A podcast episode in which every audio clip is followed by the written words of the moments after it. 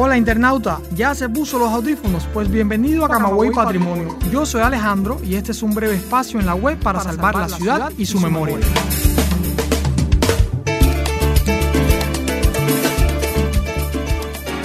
Y hoy tenemos una podcaster nueva que nos va a acompañar por acá varios capítulos en varias emisiones. Lianis Juan es su nombre. Hola Lianis, ¿qué tal? Hola, muy encantada de estar por acá y compartir con ustedes este espacio. ¿Lista para hablar de esta leyenda que nos ocupa hoy? Todavía no, no, no introduzcas nada, pero dime, ¿estás lista? Listísima. y hoy vamos a hablar del Cementerio General de Camagüey y de una de sus leyendas. Recordar, amigos, que el Cementerio General de Camagüey es el más antiguo aún en explotación y que, bueno, por eso a lo largo de la historia varias han sido las leyendas que lo acompañan. Y es que en sus epitafios, bueno, encontramos una verdadera riqueza de este tipo.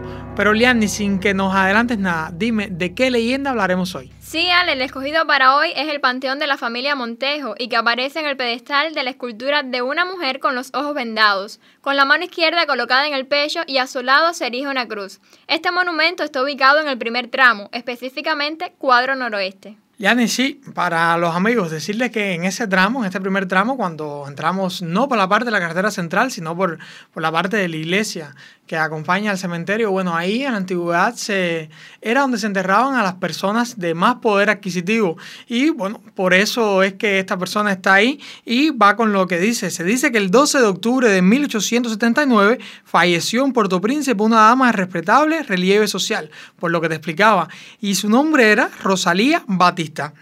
Su desconsolado viudo mandó a poner en el hermoso monumento que le servía de sepultura el siguiente epitafio. Si el ruego de los justos tanto alcanza, ya que ves mi amargura y desconsuelo, ruega tú, porque pronto mi esperanza se realiza de verte allá en el cielo. Pero, ¿qué pasó después? Sin embargo, el viudo Agustín Montejo Caballero no se sintió obligado luego de tan tajante promesa, y dos años y cinco meses después, el 13 de marzo de 1882, contrajo nuevas nupcias.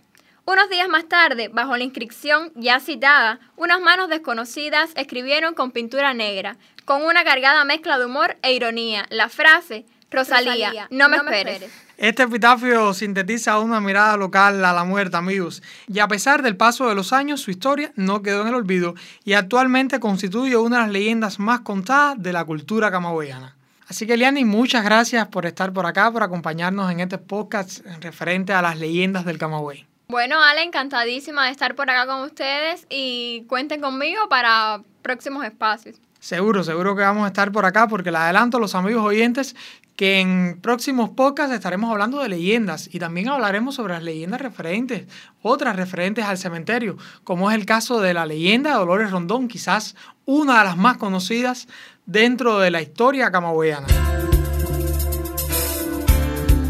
Amigos, este equipo de podcaster de la Oficina del Historiador está conformado por la debutante Eliani Juan, Alejandro García, Heriberto Valdivia, Lázaro García y Leina Caballero todos dirigidos por Sheila Barros. Pero internauta, no se quite los audífonos, aún tengo que contarle que puede visitarnos en Twitter a través de nuestro usuario arroba camawayp y que puede acceder a nuestros episodios mediante las plataformas iBox, Anchor y CuaPod o nuestro sitio web www.ohcamagüey.co. Recuerde que esta es su casa virtual y siempre le abrirá las puertas a aquel que desee conocer o redescubrir Camagüey.